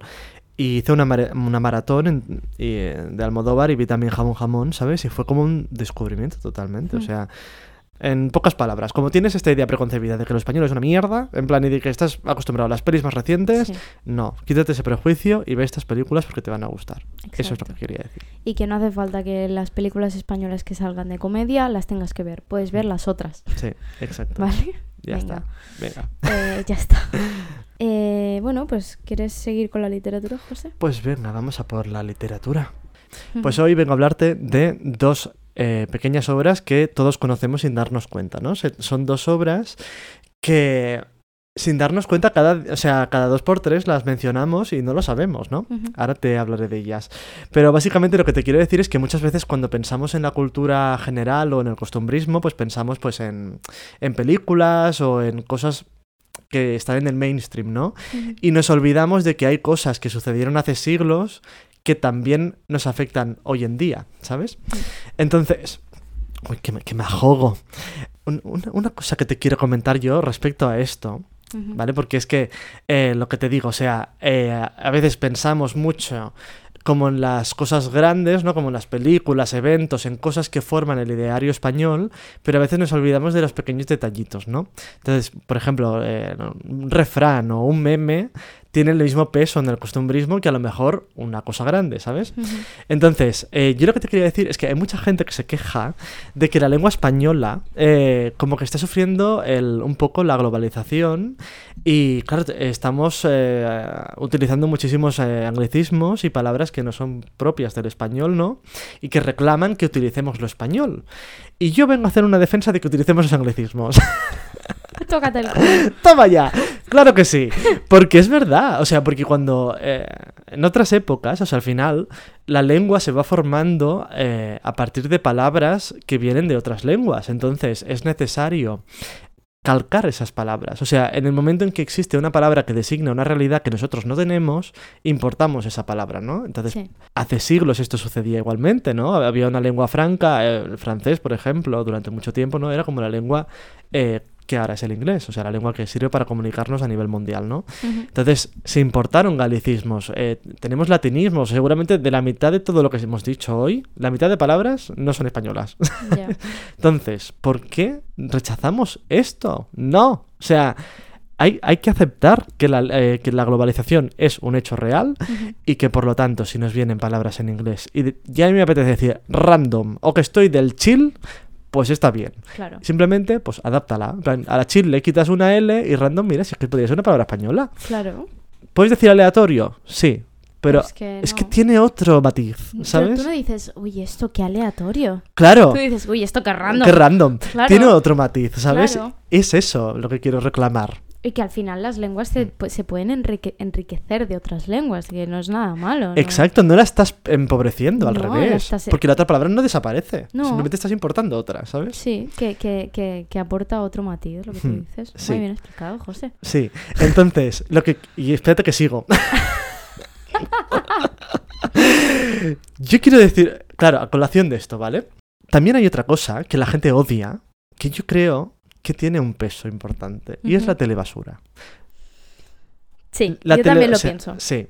La gente es como que dice que la telebasura, pues que al final lo que hace es eh, como volvernos tontos, ¿no? Como que nos. nos bueno, eso, in- incultura, ¿no? pero es entretenimiento también. Sí. Y yo, desde aquí, si hay alguna persona que, que está estudiando lenguas y no sabe sobre qué hacer el trabajo de final de grado, yo le animo a que haga un estudio, pero así, bien estructurado, organizado, profundo, sobre la repercusión de los memes y de la telebasura en la lengua española. Tiene que ser. Te lo digo en serio. Bueno, es que es digno de estudio, claro que sí. Claro, totalmente. O sea, yo necesito... eh, claro, es que, a ver, tú piensa, por ejemplo, en cuántas frases nos ha dado la telebasura que utilizamos en nuestro día a día. Es que es lo que te iba a decir, son los nuevos refranes. Son los nuevos refranes. Sí, sí. totalmente. o sea, Las frases de Belén Esteban exacto. eh, son, los puedes utilizar en cualquier situación que te surja en la vida. Claro, y, y- y tiene otro matiz nuevo. O sea, y además creo que también crean nación. O sea, en el momento en que tú dices, Mm. Oh, este es mi momento. Yo qué sé, Yo, hasta luego, Chelo. Mari Carmen. Claro, yo, Chelo, todo esto, en plan, forma nación también. Sí. Y yo creo que esto, eh, si nos escucha una persona hispanohablante que no es de España, dirá, pero ¿qué están diciendo estos está- dos? Sí, ya, total. ¿Sabes? Y nos ayuda también a crear una identidad nacional. Entonces, tú imagínate, o sea, sí que tiene peso la telebasura, por favor. O sea, Total. Y yo no es, yo no, yo no eh, me ha pasado nunca que yo he dicho che documentación y la otra persona no me ha acabado la frase. claro, Es que es, es que es, es- Claro. es una cosa impresionante. totalmente. Esto es lo que antiguamente era aquí en buen árbol se arrima, la otra persona te lo acaba, pues ahora es esto. No te lo sabría acabar. ¿Ves? Pues es eso. Entonces necesitamos desde aquí, por favor, un diccionario o un refranero oficial sobre los memes y la telebasura española. Y lo podríamos hacer nosotros. Ahora que pienso. Yo esto lo pensé tarde ya, cuando ya había hecho el TFG, pero digo, es que Y una cosa, no lo digas muy alto porque esto... Chicos, no nos robéis la idea, ¿vale? Por si acaso lo queremos hacer, ¿vale? Es que me parece súper interesante, de verdad. O sea, creo que se puede estudiar. O sea, porque en la lengua al final, bueno, mini inciso y acabo, ¿vale? Vale. Eh, o sea, es como hay muchas cosas en la lengua que no le damos importancia suficiente, pero que realmente ha sido estudiado por gente en tratados de filología. Por ejemplo, que a mí esto me rompió la cabeza. ¿Tú eres consciente de que utilizamos expresiones que no tienen ningún sentido cuando vas al médico? ¿Cómo qué? Cuando a ti te, te piden que expliques qué dolor tienes o qué te, qué te sucede, Sí. vas a decir, tengo como pinchazos, siento como que no sé qué, siento como si me estuvieran clavando no sé qué. Es una lengua súper poética. O sea, y todo esto el doctor tiene que ser capaz de interpretar desde esta lengua semipoética al lenguaje científico. A mí esto me parece... Me rompe la cabeza. Nunca lo había pensado. Sí, sí, sí. Qué fuerte. Súper interesante, ¿verdad? A mí Es que esto la poesía, esto yo también lo estoy en el TFG, está en todos lados. está en todos lados. Es que no nos damos ni cuenta. Además, somos una generación que no hemos consumido casi nadie, o sea, al menos la mía, ¿eh? Casi nadie se ha sentido nunca atraído por la poesía. En plan, personas en concreto Sí. de la clase, a lo mejor había una que sí que decía que leía poesía. Pero leía poesía pues de gente que, que escribía en la actualidad. Sí. Y no hemos conectado absolutamente nada con la poesía, pero está en las películas, está en la música, está en todos lados. Totalmente. Es que la poesía, yo no sé qué ha pasado en nuestra generación. Nos hemos desconectado muchísimo Sí. porque lo, asociada- lo asociamos al español antiguo Sí. y no entendemos el español antiguo. Totalmente, como muy enrevesado, como que tienes que dedicarle un esfuerzo, ¿sabes? y no, no, no, no, no somos de dedicar nada. Totalmente. Es como, Pero quiero es- entenderlo mm, a la primera, ¿sabes? Y no- Masticadito. masticadito. Todo, todo masticadito sí, lo queremos. sí. Bueno, En fin. esto es otro debate ya. Sí, sí. Bueno, yo porque te dado todo este coñazo, ¿no? Sobre la lengua. Mira, la de los anglicismos así un poco porque me ha apetecido, pero lo otro realmente me parece interesante. bueno, en fin. Pues yo lo que te quiero decir es que eh, esta cosa que te explico de la telebasura, ¿no? Pues también sucede con personajes y expresiones de novelas antiquísimas, ¿no? Sin darnos cuenta. Y, y obviamente, pues tampoco vamos a decir que el Cervantes del siglo XXI es Belén Esteban, ¿no? Pero, pero sí que ha calado en nuestro imaginario colectivo, ¿no? Sí. Eh, el, costumbrismo espa- eh, el costumbrismo español, o sea, no solo retrata la sociedad del momento en que se escribe, sino que además tiene el poder de concretar esos arquetipos, ¿no? Eh, fijarlos y hacer que permanezcan en el tiempo, ¿no? Y al final lo que hacen es poner voz y forma a algo que está en nuestro subconsciente, en nuestra percepción de la sociedad. Eso se ha quedado muy enrevesado, No, Pero se ha bueno. entendido. sí. Entonces, es verdad que a lo mejor la mejor forma eh, de hablar del costumbrismo puro en España es hablar, pues, por ejemplo, de los artículos de Larra, ¿no? Eh, no sé si lo conoces, pero bueno, básicamente era un señor periodista que se sentaba en cafeterías random y pues mira, pues escribía pues sobre lo que pasaba en esa época o, o a lo mejor escuchaba al vecino de la cafetería y escribía lo que, había, lo que estaba hablando, ¿sabes? Hacía un poco como un análisis de la sociedad, ¿sabes? Era un reflejo puro de la sociedad. O si no, también te, pues, te podría hablar pues, de novelas realistas, ¿no? Que al final también lo que hacen es un poco reflejar ese momento, ¿no? Pero yo te voy a hablar de otra cosa. Eso ya lo dejamos para otro día. Vale. Hoy eh, lo que te voy a hablar eh, son dos obras de teatro, eh, que son dos obras literarias que seguramente, pues, mm, Sandra, las has, se te han atragantado durante el bachillerato. A ver, dime. A mí se me atragantó todo durante Sí. el bachillerato. Pues sí, pues son La Celestina Sí. y el Don Juan Tenorio. Atragantísimos. ¿Qué? Yo tengo Sí, que decir que en la ESO bachillerato me negué a leer. O sea, era como eh, una forma de reivindicarme. No sé por qué. Pues no leo. No leo, pues no voy a leer. Si tú Pero me obligas, no lo voy a hacer. Es que nadie leía. ya. No. Porque Pero además porque, eh, sí. eran, eran, o sea, eran cosas que en ese momento pues no nos interesaban nada. No nos interesaba más ir al Cocoa y a ver con quién me he liado este fin de semana que leerme la Celestina. Ya, ¿Sabes lo que te digo? ya. Pues yo me lo leí. yo como Pero no por- ligaba... Pero es que claro, por eso, por eso Bueno, porque tenía tú eres filólogo. es verdad, fíjate. Claro. En fin, todo te lleva a algo, ¿no? Ah, mira, también, pues, ¿sabes qué? Espérate, otro inciso, pero ya paro con los incisos, ¿eh? Es que cuando estaba haciendo eso estaba pensando, Buah, sería buenísimo hablar de Mortadelo y Filemón. Pues, eh, ¿por qué? Pues porque al final es como que retratan totalmente lo español. Es que Ah, es ¿sí? otro, otro nivel. Pero es un cómic, ¿no? Pero es un cómic. Y eso también te lo quería comentar. Digo, no me he leído un solo cómic en toda la carrera. ¿No se considera literatura? ¿Qué pasa con, la- con los cómics? Eh, ya. Pero es que Es esto es me ha roto la cabeza. ¿Pero por qué? Pues si es literatura igual. ¿Sí? No, para mí sí. sé. Se lee. Sí. Que ti- tiene un valor artístico. Es verdad que a lo mejor está a caballo entre la literatura y lo... ¿Qué? La ilustración. Ya. Pero, es que es has- literatura. ¿Has, leído eh, tan, tan, tan enviado, tan enviado eh, a hacer tareas sobre libros que son ilustraciones? No, Pues- nunca. Pues, ahí un poco lo mismo. No, pero por ejemplo, eh, hay poesía que es poesía gráfica, ¿no? Como Sí. eh, ¿cómo se llama? Eh, Joan Brosa, por ejemplo, Ujú. ¿no? Que son todo pues dibujitos y Sí. cosas. Y eso sí lo he estudiado, por ejemplo, ¿sabes? Porque tiene un valor eh, poético. Well, Well. ahí lo dejo, pero Sí, bueno. Porque está, yo creo que está como en un intermedio Sí. entre lo más am, artístico, eh, audiovisual, porque al final muchas películas se basan en cómics. No sé. Pero claro, Eh, pero Mortadelo y Filemón es súper sarcástico, súper crítico con la sociedad española, es ridiculiza completamente, o sea, lo retrata súper bien. Yo es que tenía cómics de Mortadelo y Filemón, no me preguntes por qué, eh, porque mi familia tampoco lee. Em, pero no me los leía, o sea, yo miraba las fotos solo. Ah, pues yo dibujos. comencé a leer con Mortadelo y Filemón. Eh, la colección eran como 180 Pero cómics. es que los regalaban, ¿no? Con el, con el periódico o algo No, así. no, valían... Mira, valían 3,75, que me acuerdo. Sí, Ah, bueno, Eh, es muy yo- barato. sí, pero y es que me los leí todos, ¿eh? Y me los releía, me reía como yo solo, o sea, bueno, Wow. sí, sí, sí. Así es como empecé a leer. Pero bueno, en fin, turnéminos que se nos va la hora. Sí. Total, bueno, que te voy a hablar de... Vale, vale, que yo vengo a reivindicarte estas obras, que sí que es verdad que tú dices que son, que tú estabas más pendiente de Cocoa que de leértelo, ¿no? Pero yo te las vengo a reivindicar porque realmente, o sea, son clásicos de la literatura Sí. y al final lo que tiene un clásico es que es universal, o sea, lo que trata son temas que trascienden a los límites espaciotemporales, porque son temas que te llegan, o sea, que calan entre el público porque tratan pues temas mm, de la condición humana, ¿no? Eh, como el amor, el desamor, la muerte, ¿no? No sé, que son cuestiones que, que no caducan, ¿no? Ujú. Entonces, en 1844, José Zorrilla escribe una de las obras más rememoradas por nosotros, ¿no?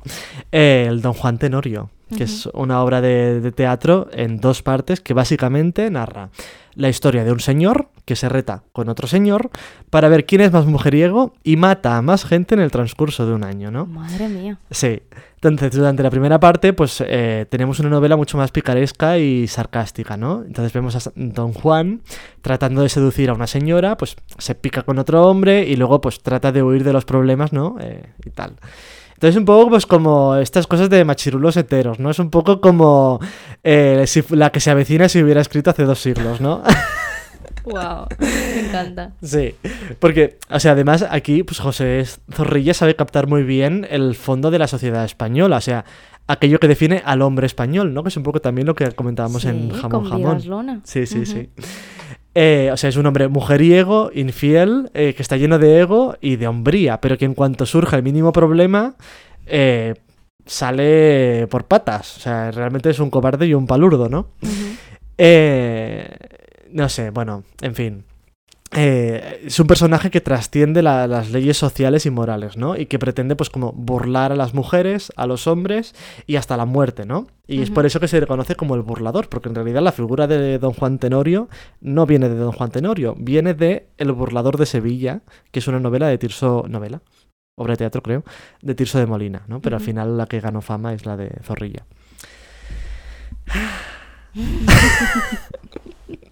En fin, que Zorrilla al final lo que creo es el arquetipo, ¿no? Que es lo que hoy conocemos eh, como un Don Juan. O sea, si tú dices que este chico es un Don Juan, todo el mundo sabe de, de qué estás hablando, ¿sabes? Sí. Y es esto, como la novela, eh, bueno, esta obra de teatro de hace dos siglos, hoy en día aún puedes reconocer. O sea, es increíble cómo, eh, cómo José Zorrilla fue capaz como de crear un personaje que fuera tan claro, tuviera unas características tan definidas, que hoy en día tú aún puedas reconocer a alguien y decir, esta persona es un Don Juan, ¿sabes? Bueno, como, como, como es lo otro. Eh, La Celestina. La Celestina, Claro. claro. Ahora te lo cuento también. Es que yo también, como hilo, ¿eh? Sí, sí. Ahora te hablo un poquito de la Celestina. Vale. Total, que luego tiene. O sea, es verdad que la primera parte, ¿no? Es lo que te digo, es como mucho más un retrato de la sociedad española y del hombre machito español, ¿no?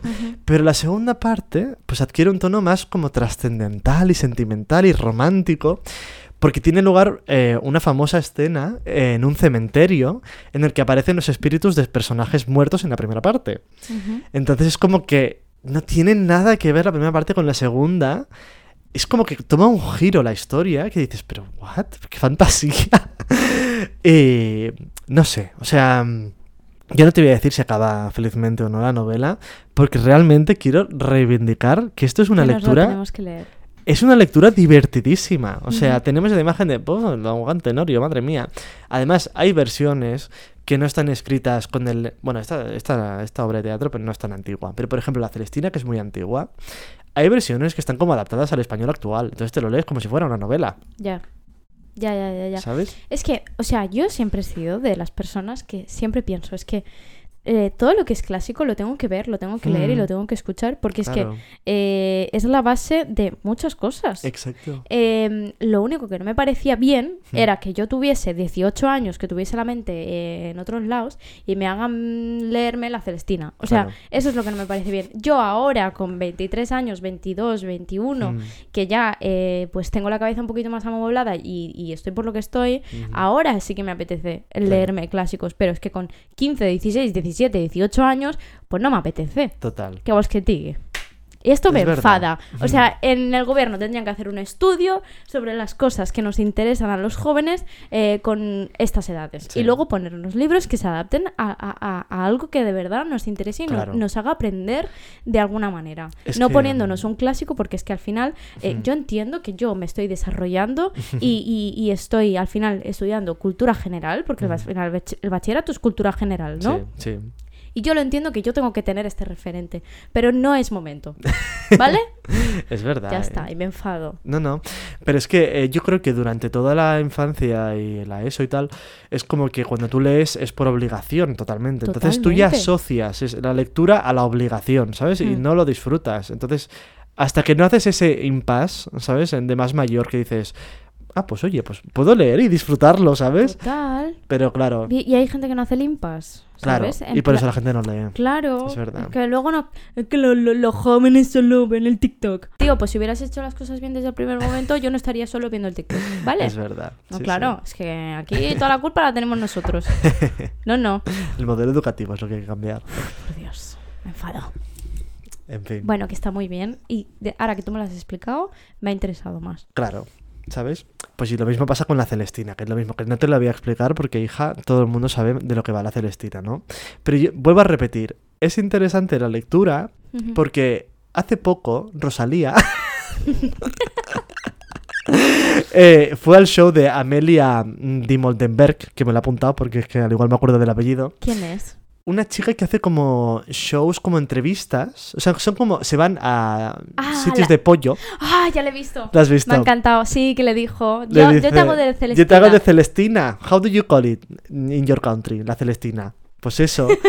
O sea, ¿en qué momento Fernando de Rojas hace cinco siglos pensaría que Rosalía iba a estar hablando con una británica y diciéndole que iba a estar de Celestina? Total. Es que es como si en el año 3000 alguien dice, hasta luego, Mari Carmen. Sería lo mismo. Es muy fuerte. Entonces, claro, es que es increíble. Entonces, hay que, hay que aprender los referentes y estas Mm. cositas. Y más cuando son obras súper cortitas, como La Celestina o Don Juan Tenorio, que es muy divertido, que hay que leérselo. Claro. Y que al final siempre lo decimos, que nuestros los referentes vienen de otros referentes y al final, si excavas un poquito, eh, encuentras cosas que te pueden interesar por muy antiguas que sean. Sí, total. Y bueno, yo ahora pues me compraré unas versiones de estas eh, Celestina y el Don Juan Tenorio. Porque, porque sí, es que me enfado yo conmigo misma. O sea, yo le he robado libros a mi abuela, que no se han leído, porque es que mis abuelos, no, yo no sé de qué coño tenían esos libros. Ah, Rollo de Lorca, de Antonio Machado y de un montón de gente. mm, eh, que digo yo, es que esta gente mm, las tengo que leer, claro. porque son la base de, del lenguaje, de, de películas, de todo. Sí, a ver, es verdad que hay lecturas que son muy pesadas o Bueno, qué tal, ¿no? ya, pero, pero como todo. pero hay otras en particular que, que son descubrimientos, de verdad. O sea, que dices, es que normal que triunfara en su momento, pero sí es divertidísimo, Claro, ¿sabes? pues y, eso. y lo que te digo, sobre todo, que cuando una obra es clásica es porque los temas te- se llegan a todo el mundo, ¿sabes? Y eso es lo que voy a decir. Y eso es todo por esta parte de la literatura. Muy bien, pues me ha gustado mucho. Mm. En Vale, pues vamos a la música, así un poco rapidito. Sí, venga, vamos a hacer este debatito, ¿no? Sí, a ver, queremos decir que mm, este programa, el, la- la- el, de- el, el- joder, el apartado de la música va a Sí. ser un poco distinto porque, bueno, vamos a hacer un poquito de debate, un poco de charla. Sí, ¿no? De- no vamos a hablar de ningún álbum ni ningún cantante en concreto, pero eh, pues vamos a charlar un poquito, ¿no? sí, Porque vamos a opinar. estamos. Ujú. Exacto, totalmente. Que eso, eso, disclaimer, volvemos a repetir que no somos expertos en nada, que todo esto se basa en nuestras opiniones y nuestra visión de las cosas. Total. Que lo que yo diga no va a misa, ni lo que José diga va a misa tampoco. No. Eh, no somos nadie, pero tenemos un micro Sí, y nos gusta y hablar. ya está, es lo totalmente, hay. es lo que hay. Sorry, not Si sorry. no piensas igual, me parece estupendo. Y si, eh, me- bueno, digo cosas que no son verdad, pues bueno, Bueno, fake news. Pues Sí. nada, constatalo con neutral. exacto. Eh, bueno, ¿empezamos? Sí, vamos a empezar. Para hilar un poquito, ¿no? O sea, porque, eh, ¿qué- ¿de qué vamos a hablar, no? Sí. O sea, con la música pues sucede lo mismo que con la literatura y con las películas, ¿no? Que al final la música nos acompaña a todas partes y muchas veces pues no solo reflejan los usos y costumbres de nuestra sociedad, sino que acaban formando parte de ellas. O sea, es un poco como una banda sonora, ¿no? De Sí. nuestra cotidianidad. Y, y no sé, yo por ejemplo pienso que mm, desde que ha habido como esta democratización de la, de la música, ¿no? De la, de la modo en que escuchamos la música y existen pues las plataformas, las plataformas de streaming o YouTube, ¿no? Es como que ya no hay un mainstream tan claro, ¿sabes? Entonces eh, es como que cada uno escucha un poco lo que quiere. Y yo creo que an- antes, hace unas décadas, eh, sí que estaba mucho más reglado pues por lo que sonaba en la radio, los canales estos que son como de vídeos musicales, que eso ya es como que está desapareciendo. A mí me encantaba Sí. de pequeña. MTV era un poco esto, pero había canales que eran 24 horas como tipo flashback, Sí, sí, sí. ¿no? Y había otra, ay, ahora no me acuerdo, bueno. Hmm. Que sí, Sí, que eran había todos vídeos Flash musicales. FM o algo Sí. así, sí. Que es como que, claro, ya te, es como que te dictan un poquito qué es lo que tienes que escuchar, ¿sabes? Bueno, porque no había otra manera de enterarte. Claro, exacto. O sea, era un poco eso. Vale, es verdad, me gusta más como lo planteas tú. Mm. No es como que te manden qué escuchar, sino que lo que conoces. O sea, antes al final no había eh, los medios ni, bueno, de comunicación que hay ahora, ni de Hmm. broma. O sea, ahora hay tropecientos medios de comunicación, por mucho que, que no nos demos cuenta. Sí. Am, y antes pues había pues la tele, la radio y, y ya está. Sí, y, y que involucraba un, poco un trabajo por tu parte también. En plan, si quieres conocer algo nuevo, tienes que ir a el CD. Sí, en plan, total. porque en la radio no va a sonar. O en el periódico o en la revista, pues lo encontrarás que ha sacado un álbum nuevo, te lo vas a comprar a la tienda Claro. de, de discos Sí, sí. y te lo escuchas en tu casa en tu reproductor de CDs o Es de verdad, vinilos. ¿eh? Y luego pues surgió la tele, que es como... eh, para ellos, que solo se compraban CDs, la tele fue como, wow, demasiada música, ¿no? Sí. Porque era como, wow, wow, cuántos videoclips, cuántas sí, cosas. Y los videoclips parecían pelis. Claro, total. Los videoclips de Michael Jackson siempre se ha visto, que se ha, verdad. se ha dicho, Mm. que eran como producciones de, de cine y tal. Y ahora pues nosotros eh, nos, nos hemos ido más allá y Ujú. tenemos estas plataformas y es que además gente mm, normal, me refiero, no famosa o con un respaldo financiero de una discográfica, también puede colgar su música y se pueden hacer famosos en un... Totalmente. En un. Sí, sí. Entonces es eso, tenemos un montón de géneros ahora. Sí que es verdad que cuando yo era más pequeña, eh, como que el pop estaba muy claro y era lo que más escuchaba. En plan. Ariana Grande, Miley Cyrus y Sí. cuatro personas más. Pero ahora sí que es verdad que es como hay tipologías de gente, ¿no? Lo que, lo que antes decían nuestros padres, las, las tribus. Pues ahora hay como tipologías de gente que, que depende de lo que tú te sientas, pues escuchas un tipo de música u otra y para Sí. ti eso es lo mainstream. Sí, totalmente. Yo creo que estamos un poco en esa era. ¿Qué más? Y bueno, eh, en cuanto a lo del costumbrismo, decir que, pues eso, yo creo que con esto de, de esto, la globalización de todo, ¿no? Ha habido un momento, unas generaciones que nos hemos centrado mucho pues en la música pues de Estados Unidos, como, ha pasado con todo. Sí. De Estados Unidos, los británicos o lo que sea. Ah, y si eras un poco alternativa y te gustaba la música francesa. Pero, pero de ahí no. O sea, como que hubo un momento que todo, toda la música era eso, la americana. Sí. Y, Pero yo creo que esto es más reciente, ¿no? Yo- o sea, yo creo, Bueno, claro, yo estoy hablando de cuando era más pequeña, pues 2010. No sé, Claro. hace 10 años. yo creo que pienso más en 2005, ¿sabes? Bueno, Entonces, claro. yo recuerdo como que ahí había mucho más, como la música española como que tenía mucho más peso, ¿sabes?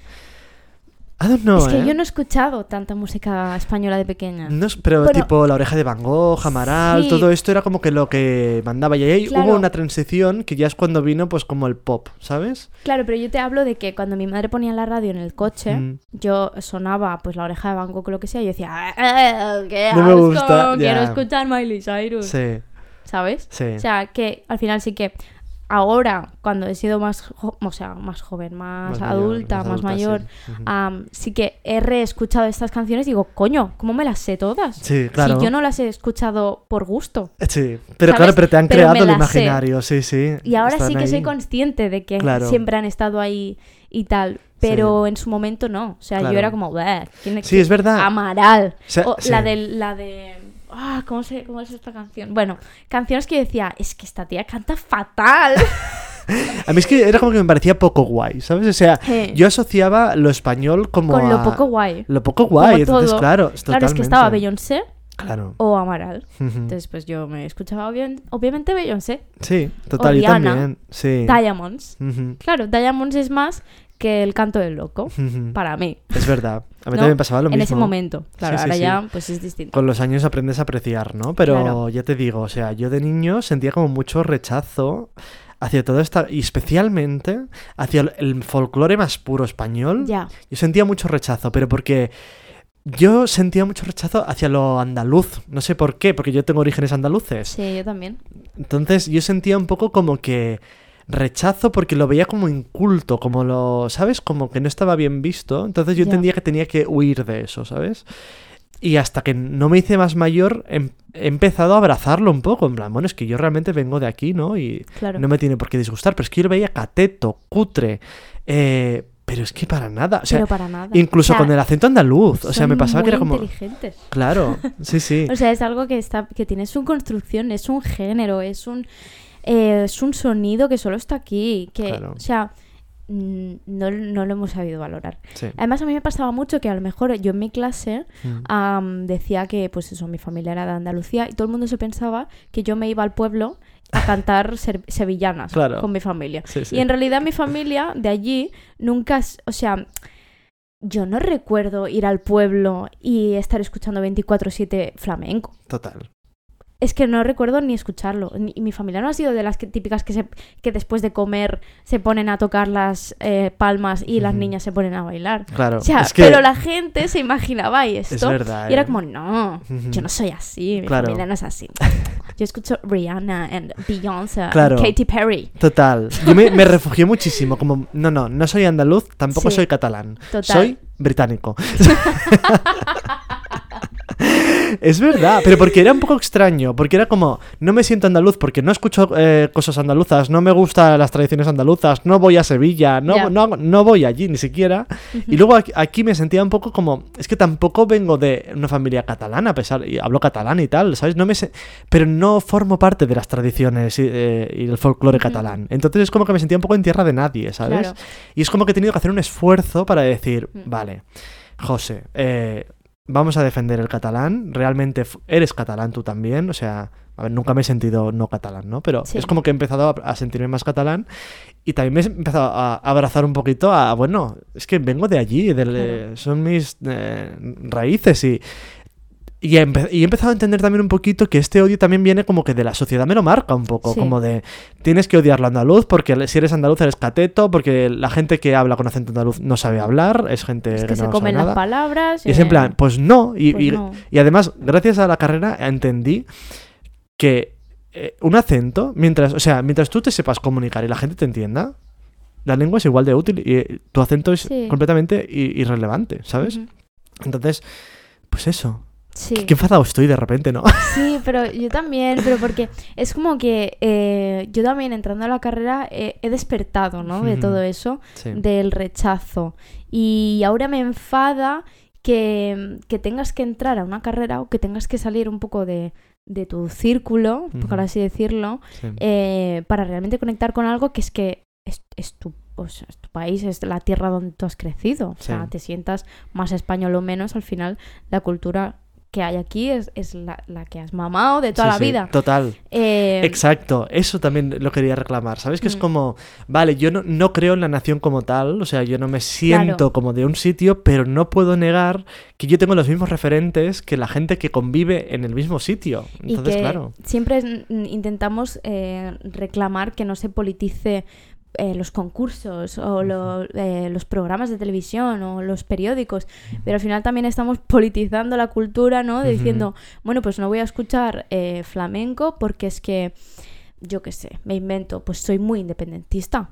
O es en plan, no tiene nada que ver, Claro. ¿no? Es como, eh, al final la cultura eh, es arte, ¿no? Total. Es eh, el arte que se ha creado en ese sitio, en, en un espacio-tiempo en concreto, y no tiene nada que ver con las ideologías políticas ni con, ni con nada. totalmente. Ni con plan, la... Puedes disfrutarlo igualmente, Claro, ¿sabes? puedes disfrutarlo igualmente, que Así al es final que- el arte es arte. Y no hay que tener prejuicios. ¿sabes? Exacto, los Es eso. prejuicios es lo que nos ha comido la cabeza toda la vida, yo creo, Total, eh, y nos ha desconectado de la cultura española. totalmente. y yo creo que totalmente. La cultura española es muy bonita, eh, tiene cosas que te pueden enriquecer muchísimo ujú. y, y solo hace falta, nada, abrir un poquito los ojos y, y escuchar un poquito. Sí, y que tienes Ya que aprovechar está. que tienes esa oportunidad, porque es muy complicado que tú vayas a poder entrar en una cultura ajena en, un ningún momento de tu vida. O sea, tienes que aprovechar la tuya porque es la que vas a entender con profundidad. Pero con esto como con todo, Ujú. decir, si a ti te interesa la cultura coreana,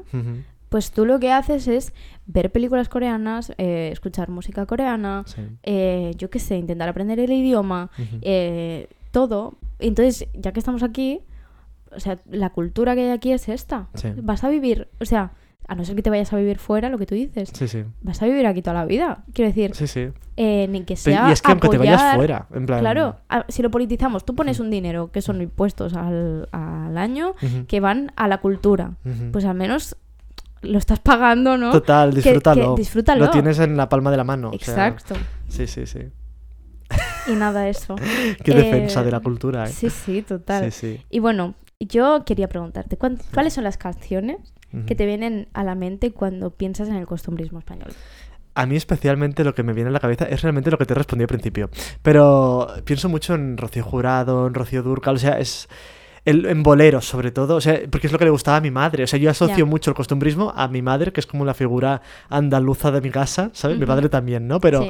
eh, mi madre es como muy andaluza y escucha estas cositas, ¿no? Y es como que yo lo asocio, yo cuando lo escucho eh, me, me emociona en plan pensar en ella, ¿sabes? Es como... Y forma parte al final como de mi infancia totalmente, ¿sabes? Porque es como lo... Bueno, yo por casa no y sonaba eso, ¿no? O Sí. escuchaba a mi madre tatareando esto. Y es al final lo que para mí es el costumbrismo español, ¿sabes? A mí me da rabia y siempre se lo digo a mis padres, que mis padres nunca han sido de eh, poner música en casa, porque no es algo que... Madre mía, cómo estoy poniendo a mis padres en este programa.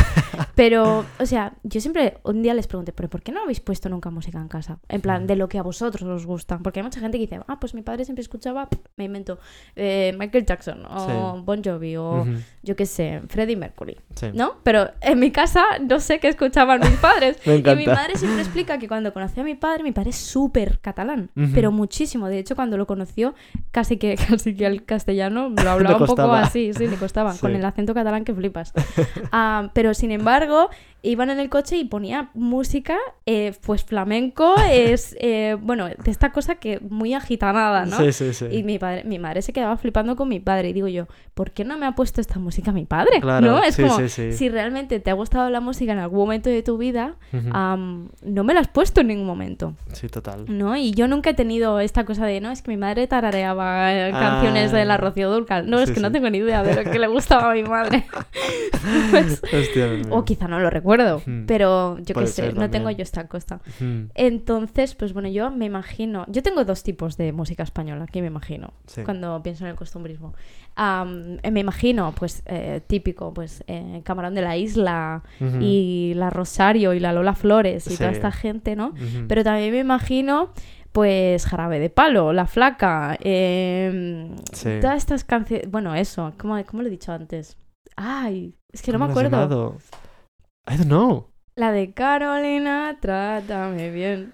Toda esta gente, todas estas, estas canciones, ¿no? La de la el, eh, por la boca muere el pez y Eh, todo- sí. esto, todos estos grupos que, Sí. que se hicieron como así famosillos en los 2000 En los 2000, sí. eh, también forman de, parte de mi imaginario Claro, costumbrista español. claro, o sea, eso es lo, lo que te quería decir. Y este segundo tipo de música folclore del que me hablas, eh, ¿tú crees que va a ser en el futuro lo que para nosotros es ahora Lola Flores, por ejemplo? ¿Me he explicado? O sea, O sea- ¿te refieres a la música de ahora o la que acabo de decir? Bueno, claro, son dos cosas. Claro. o sea, Aitana, para mí, no es música folclore. Claro, para mí tampoco, pero a lo mejor dentro de 30, 40 Ya. años, los, los que ahora son niños lo verán como su folclore, ¿sabes? Y ya Lola Flores será por lo que escuchaban los tatarabuelos. Claro. Bueno, es que mis abuelos escuchaban Radio Le. y yo recuerdo ir al pueblo, es que esto es muy español en realidad, Mm, sí, ahora sí. que lo pienso. Yo recuerdo ir al pueblo con mis abuelos, que me fui la primera vez al pueblo sola con ellos, todo el camino, las ocho horas, eh, escuchando Radio Le. Pero claro, yo no sé los nombres de la gente, ni... Mis mi abuela sí que escuchaba mucha música, pero tampoco lo recuerdo como si es que escuchaba a esta persona en concreto. ¿sabes? Yo creo que mm, respecto a la... Es que no sé por qué he dicho eso. respecto a lo que has preguntado, Sí. eh, yo creo que como mucho, Mm. como folclore como tal, Quizás se queda pues rollo Rosalía, Zetangana y esta gente que ahora sí que están como mm, Claro. reconectando con, con los con el sonido, sí, con, el sonido de los orígenes, sí. sí, Claro, pero a lo mejor también pienso, a lo mejor la oreja de Van Gogh, por decirte algo, también han creado un nuevo em, sonido español. Entonces, por ejemplo, para mí Amaya bebe mucho de la oreja de Van Gogh. Sí, Entonces, ¿no es también un- como un nuevo folclore? Es que da que pensar. Bueno, pero sí, Amaya sí que lo veo, Sí. Aitana no. claro. Eh, Pero porque Aitana ya es como que se deja llevar un poco por lo internacional, el mainstream, un Sí. poco globalizado ya, un poco... eh, porque por- por- para ti Chenoa, por ejemplo, o, o David Bisbal, forman parte de tu imaginario costumbrista español. completamente. Pero solo las canciones del principio, las de ahora no. Claro, las de ahora no. pero, es verdad- sí. Sí, porque realmente tu- tuvieron una repercusión, ¿sabes? Y el- este-. Claro. Es que Y es un sonido muy claro también, ¿sabes? Sí, Muy fácil de sí. reconocer. A lo mejor Chenoa no tanto. No, no era yo muy fan Cuando de tú Chenoa. vas. Yo vengo. Es que Son hits, pero no es folclore, ¿sabes? A lo mejor. Ya, ya, ya, ya, ya. Pero son no hits, sé, no total. sé, no sé. Yo no sé si ahora está esta gente. O sea, Mm. yo no sé si esta gente se va a convertir en eso, Sí, pero lo más seguro es que sí. claro. ¿no? O sea, al final eh, nosotros hemos pasado, tenemos a Rocío Durcal y a Chenoa, Mm. Sí. me invento, de referentes como costumbrista español, Sí. costumbrismo español. Eh, quizá en unos años sí que vemos a Maya o a, yo que sé, a Zetangana, que tampoco, no, no, no creo, pero eh, como... Sí, como un referente de folclore. Sí, sí, sí, sí, sí, puede ser. puede ser, pero Bueno, no claro. se sabe, el futuro Sí, está sí, ahí, pero no, no lo sabemos. Fíjate, qué cosas, eh. Ay, no sé. Qué gracioso. Sí. Se me hace mucha gracia imaginarme a Maya como la Lola Flores de. Bueno, un poco que- la Marisol, ¿no? Que sí, es ella. Sí, un poquito. sí. Pues que Amaya es genial. Bueno, ya hablaremos de Amaya en algún programa. Sí, sí, yo creo que sí. Toca hablar el CD nuevo. Sí. Y bueno, no sé. Yo creo que ya está, ¿no? Sí, o sea, yo yo creo que que ha quedado muy clara la idea. Sí, yo creo que hoy hemos hablado mucho de por qué estamos hablando de Sí. la, del costumbrismo, ¿no? Que mm, yo creo que este programa es buen introductorio para Mm. eh, un programa dedicado más bien a, a- a, cultura de verdad. O sea, Sí. esto es un poco debate, ¿no? Sí, Pero otro día sí que podríamos hacer más análisis de... total. Sí, porque es verdad. Es como que hemos hablado mucho. Bueno, en fin, da igual. O sea, que yo creo que ha sido interesante, ¿no? Yo pero, creo que sí. pero ha sido mucho debate. No Sí. hemos hablado de nada en concreto así. Eh, Sí, sí. Que por cierto, es que me he dejado cosas de jamón jamón. Ya. ¿Tú sabes que en jamón jamón eh, Penélope Cruz tenía 17 años Ya. Y Javier Bardem no sé cuántos, pero eh, fue la primera vez que se conocieron, estuvieron muchos años sin hablarse y de repente ¿Ah, se re... sí, Esto no lo sabía. estuvieron muchos años sin, sin tener ninguna conexión de nada Mm. y de, de repente se reencontraron, creo, en otra película ah, y empezaron a salir y se enamoraron. Qué fuerte. Es muy fuerte. Pero ¿cómo no se enamoraron durante el rodaje de Jamón Jamón? Porque ella era muy jovencita, tenía Bueno, ya. 17 años. Pero y él también, ¿no? ¿O él es mayor? Eh, Eh, Él se ve muy él, joven. era, él era mayor Ajá. que ella. Qué o sea, guapo está, de está verdad, en esa película. Que Penélope Cruz también, ¿vale? Pero es que, claro, a ver. Y Vigas Luna, la imagen, o sea, la visión que tuvo de Penélope Cruz, porque creo Es que la fuerte. conoció, creo que conoció a Penélope Cruz cuando tenía como 15 años o así. Eh, ahora estoy hablando un poco de eh, memoria. La conoció muy jovencita, le dijo, cuando seas mayor de edad, cuando tengas más años, te voy a meter en una película. Es que. Y lo hizo y fue lo mejor que podía haber hecho en la vida. Totalmente. Pero es que además actúa muy bien ya en esa película, Sí. ¿sabes? Es Sí, que- muy jovencita. Y además es menor de edad y todo lo que hace en la película, plan, con el tono sexual, Muy atrevido. es muy heavy, ¿eh? Sí, sí, sí. Muy heavy. Bueno, tenéis que verla, ya está. Sí. Es que da igual. es que me podría tirar hablando de jamón jamón pues toda la vida, pero bueno. y tenemos que acabar el programa, lo siento. Sí. Bueno, pues nada, pues hasta aquí nuestro programa de hoy. ¿no? Como siempre, pues damos gracias a la gente que haya llegado hasta este punto. Sí. Y por favor, eh, po- mira, que mandamos un reto hoy también. Sí, yo creo que nos podríais comentar en nuestro post qué canción ¡Ay, es verdad! está en vuestro imaginario costumbrista español. Me parece súper, súper, súper. Una canción icónica para vosotros que digáis que yo cuando pienso en música española me, viene esta canción. Sí, sí. Espero que nadie comente el himno de España. No, por Dios. El himno de... ¿Cómo se llama la ¿De tía esta? ¿Cómo se llama? La... La Chanel. esta que hizo, que hizo una versión nueva del... Ay, no, por favor, eh, de Marta Sánchez. Esta Sánchez. Arriba España. Es que no me acuerdo qué decía, pero era No sé, terrorífico. Pero que, que ella estaba convencidísima de que iba a hacer la canción y se iba a convertir No, en el no, de España. total, y la verdad. gente estaba living, la gente de derechas, claro. Sí, sí. En fin. Bueno, en fin, esta cosa. Sí. Yo creo que podéis hacer esto, por favor. Eh, comentad vuestra canción española favorita. Total. Y ya está. Ya estaría. Este es el reto de esta semana, por favor, cumplidlo como la semana pasada, que lo hicisteis muy bien. Es verdad. Muchas gracias, Gracias. por seguirnos, comentarnos y darnos feedback. Que nos va bien, nos anima mucho, por favor, seguid Sí. así. Gracias. Gracias. Y bueno, esto, podéis seguirnos en la cuenta de Instagram, arroba la crítica casera. Intentaremos estar pues más activos. De momento vamos haciendo. Actualizaremos la playlist para que la tengáis Yes. a mano. Eh. Le podéis dar like a la playlist para guardarosla Sí. Y compartirla si os gusta. Y bueno, Ya está. hasta aquí el programa de hoy. Esperemos que os haya gustado, que estéis de acuerdo o no con, con lo, con lo que hemos hablado, pero que os haya interesado. Sí. Y Pues nada. Hasta la semana que viene. Yes. Chao. Chao.